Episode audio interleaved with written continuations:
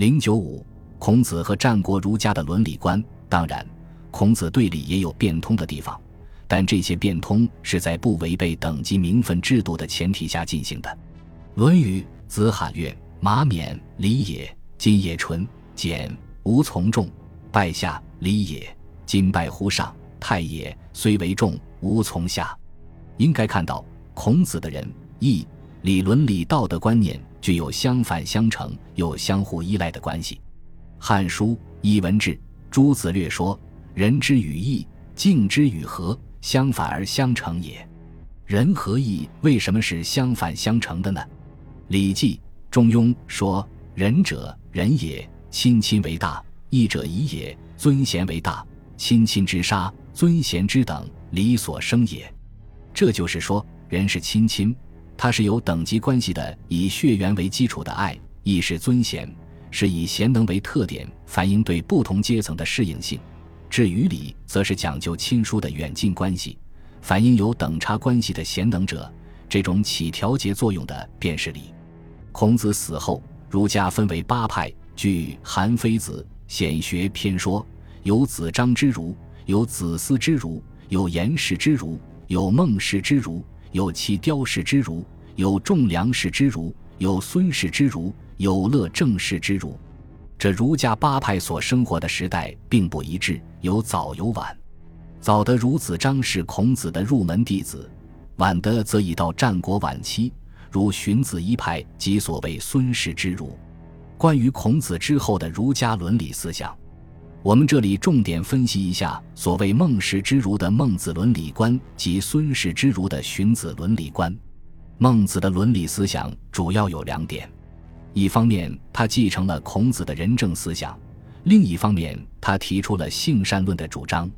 孟子的仁政思想和孔子的仁相比，内容更加具体，范围更加广泛。在孟子看来，只要君王行仁政，便可以一统天下。因此，他的仁政观首先是从君王做起：君行仁政，斯民亲其上，死其常矣。君仁莫不仁，君义莫不义，君正莫不正。以正君而国定矣，君王行仁政，民从而化之，这样天下便太平无事了。道在耳而求诸远，是在义而求诸难。人人亲其亲，长其长，而天下平。应该看到，孟子的仁政思想和孔子的人的思想虽有相承关系，但同时也有不同之处。孟子与孔子都讲仁爱之心，但孔子的仁爱是由近及远，有等差关系。君子笃于亲，则民兴于仁；故旧不移，则民不偷。君子而不仁者以夫，未有小人而仁者也。因为孔子仁义思想是和礼智观念结合在一起的，于是人便具有反映等级观念的礼智思想。仁者，仁也，亲亲为大；义者，义也，尊贤为大。亲亲之杀，尊贤之等，礼所生也。而孟子礼智崩坏已成为既定事实，因此在孟子所继承孔子仁义思想中，反映礼智等级观念的成分便淡化了，而平等思想更浓厚了。孟子说：“老吾老以及人之老，幼吾幼以及人之幼。天下可运于长，民为贵，社稷次之，君为轻。乐民之乐者，民亦乐其乐；忧民之忧者，民亦忧其忧。”从这些话当中可见，孟子仁政观中具有民本思想，这与孔子等级化的仁政观是不同的。孟子伦理思想的另一个重要方面，便是人性善的观点。他的性善论是从人最平常的恻隐之心推广来的。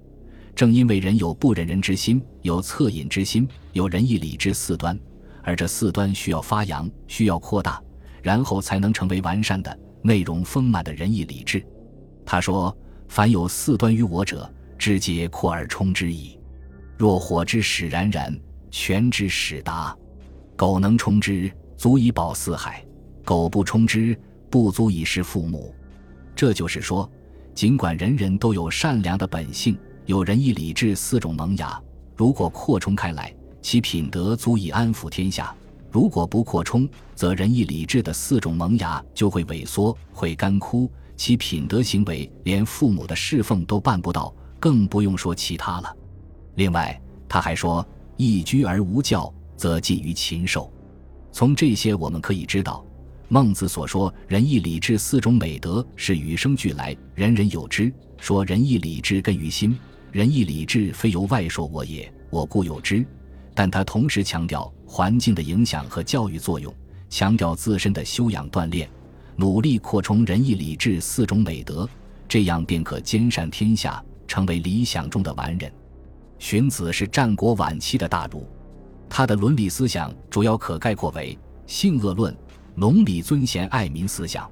荀子在人性问题上提出的性恶论，正好与孟子的性善论唱了对台戏。孟子主张人生来性善，荀子却主张人生来性恶。荀子《性恶》中开头便提出：“人之性恶，其善者为也。”这就是说。人出生之时本性是丑恶的，而善良等美德是后天修炼而成的。为什么呢？他说：“今人之性，生而有好利焉，顺势，故争夺生而辞让亡焉；生而有疾物焉，顺势，故残贼生而忠信亡焉；生而有耳目之欲，有好声色焉，顺势，故淫乱生而礼义文礼亡焉。”他认为人类一些丑恶的习性。如贪利好财、嫉贤妒能、爱好声色等，而争夺、劫掠、淫乱等罪过，就是从这些天生的恶性中发展来的。因此，他反对孟子性善论的说法，认为孟子混淆了性和伪的区别，认为不可学、不可视而在仁者谓之性，可学而能、可视而成之在仁者谓之伪，是性伪之分也。性是指天性、本性，伪是指人学习。改造修炼后而形成的性格，而礼义、辞让、文明的行为都是施行教化教育后的结果。荀子《性恶》又说：“故必将有师法之化，礼义文道，然后出于辞让，合于文理，而归于治。今人之性恶，必将待师法，然后正；得礼义，然后法。今人无师法，则偏显而不正；无礼义，则悖乱而不治。”古者圣王以人之性恶，以为偏显而不正，悖乱而不治，是以为知其礼义之法度，以矫饰人之情性而正之，以扰化人之情性而导之也。始皆出于智，合于道者也。今之人化师法，积文学，道礼义者为君子；纵性情，安自虽而为礼义者为小人。荀子强调了后天学习的重要性。指出礼义道德等社会规范不是天生的，而是后天受了教育，思想行为受到陶冶之后才形成的。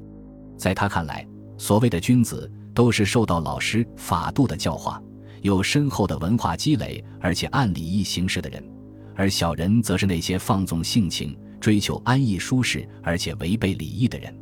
荀子在提出性恶论的同时。指明人的道德品质属性和思想行为都是教化和社会环境影响的结果，这一点是有积极意义的。荀子还站在君王的角度，提出了隆礼、尊贤和爱民的思想主张。荀子《天论》篇说：“隆礼尊贤而亡，重法爱民即霸。”就是这种思想的反应。隆礼，首先我们应该看到，由于时代的不同。荀子时代的隆礼重礼与孔子时代的礼制明显有区别。孔子也讲礼制思想，但是他所讲的礼是贵族阶级内部的秩序和等级关系，而一系列的礼器则是反映这种等级关系，不可越雷池一步。而且礼只对统治阶级，平民奴隶无礼可言，刑不上大夫，礼不下庶人，就是对这种现象的概括。而荀子时代所强调的礼，虽纯属文化与道德品质的修养问题了，所以人人可学习礼义。荀子王志说：“虽王公是大夫之子孙，不能属于礼义，则归之庶人；虽庶人之子孙也，积文学，正身行，能属于礼义，则归之卿相士大夫。”以此可见，在战国晚期，贵族阶层已荡然无存。王公是大夫的子孙，不能细心于礼义并学习礼义，就变成了庶人；而庶人子孙，只要认真学习积累文化知识，行为端正，又能认真学习礼义，便可归之于倾向士大夫。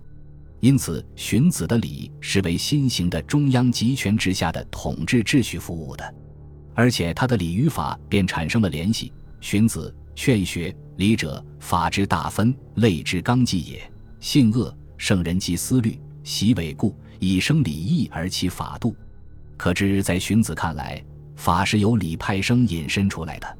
荀子还说：“故人无礼则不生，是无礼则不成，国家无礼则不宁。”为礼天下从之者治，不从者乱；从之者安，不从者危；从之者存，不从者亡。反映了荀子对礼的重视。尊贤，荀子尊贤思想是十分明确的。他认为尊贤是王天下的必要条件。荀子《天论》为“隆礼尊贤而亡”，并认为是昭治英杰、国家大治的根本。王志说：“以善治者，代之以乱。”以不善治者，代之以刑。两者分别，则贤不肖不杂，是非不乱；贤不肖不杂，则应节制；是非不乱，则国家治。因此，他认为治理国家便要重视贤能，罢免不能。不管出身如何，只要有贤能，便可重用。王志为贤能不待嗣而举，罢不能不待虚而废，虽庶人之子孙也。积文学，正身行，能属于礼义，则归之卿相士大夫。儒家在孔子时代重视的是贵贵贱贱礼制等级观念，不大讲贤能问题。在孟子时虽讲尚贤，但认为必须谨慎从事。孟子说：“国君进贤，如不得已，将使卑于尊，疏于妻，可不甚于？”尽管在他那个时代之前，墨子就早已提出尚贤的口号。但儒家由于受礼制等级观念的束缚，不大讲尚贤问题，而到荀子时代则不同了。旧的贵族化的礼制观念已一去不复返了，新的官僚本位化的礼制逐渐产生。于是，大儒荀子旗帜鲜明地提出了尊贤的问题，爱民思想。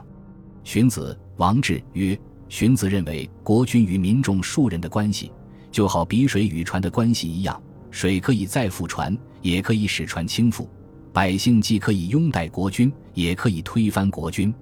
因此，国君要想保住他的统治地位，就必须改善政治，爱护人民，用选举的办法选用贤能孝敬者，而且还必须注意孤寡贫穷者的生活问题。